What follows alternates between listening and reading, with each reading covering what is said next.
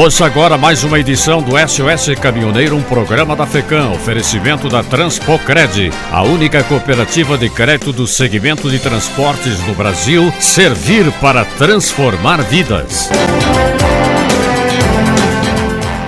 O CONFAS Conselho Nacional de Política Fazendária, colegiado formado pelos secretários de Fazenda dos estados e do Distrito Federal, aprovou na última sexta-feira o congelamento do valor do ICMS, Imposto sobre Circulação de Mercadorias e Serviço, cobrado nas vendas de combustíveis por 90 dias. É o que informa o Ministério da Economia. O objetivo é tentar controlar os aumentos frequentes dos preços dos combustíveis. Hoje, o preço médio ao consumidor é calculado de 15 em 15 dias pelos estados com base nos preços dos combustíveis praticados no varejo. Com a decisão, o cálculo do ICMS, que é feito com base no preço médio ponderado ao consumidor final, ficará congelado até 31 de janeiro de 2022. O presidente do CONFAS, Rafael Fonteles, afirma que o congelamento é uma demonstração da disposição dos estados para contribuir com o controle dos preços dos combustíveis, que já aumentaram mais de 50% só este ano, sem qualquer alteração na alíquota do ICMS. Segundo ele, os estados querem também abrir um canal de diálogo com a Petrobras para discutir a política de preços da companhia, como já está fazendo com o Congresso. Rafael Fonteles alerta que o congelamento é insuficiente para impedir novos reajustes. E nesta segunda-feira estamos sob o regime de greve dos caminhoneiros, conforme anúncio da categoria dia 15 de outubro último. Durante esse período, o presidente Bolsonaro chegou a marcar uma reunião no Planalto com as lideranças da classe, mas no dia seguinte acabou desmarcando o um encontro que poderia evitar a paralisação. Os caminhoneiros pedem o cumprimento do piso mínimo do frete rodoviário, aposentadoria especial a partir de 25 anos e fim da política de preços da paridade de importação da Petrobras para os combustíveis. Governo obtém liminar contra a paralisação de caminhoneiros no Rio Grande do Sul, Santa Catarina e no Paraná. O governo federal conseguiu, ao menos parcialmente, liminares judiciais que proíbem eventuais bloqueios da greve dos caminhoneiros marcada para hoje. A Justiça Federal do Paraná proibiu em outra decisão o bloqueio dos trechos da rodovia BR-116 do Paraná e Santa Catarina, sob a responsabilidade da concessionária Autopista Planalto Sul, autora do pedido. As liminares solicitadas pela AGU têm como réus as entidades de caminhoneiros que organizam a paralisação. Bem, diante disso, está claro que é proibido qualquer bloqueio de rodovias durante a greve dos caminhoneiros. Aqueles que provocarem bloqueio serão multados em 10 mil reais e as associações, federações, entidades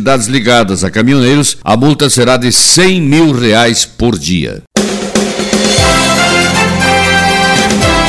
Esta foi mais uma edição do SOS Caminhoneiro, um programa da FECAM, oferecimento da Transpocred, a única cooperativa de crédito do segmento de transporte no Brasil. Servir para transformar vidas.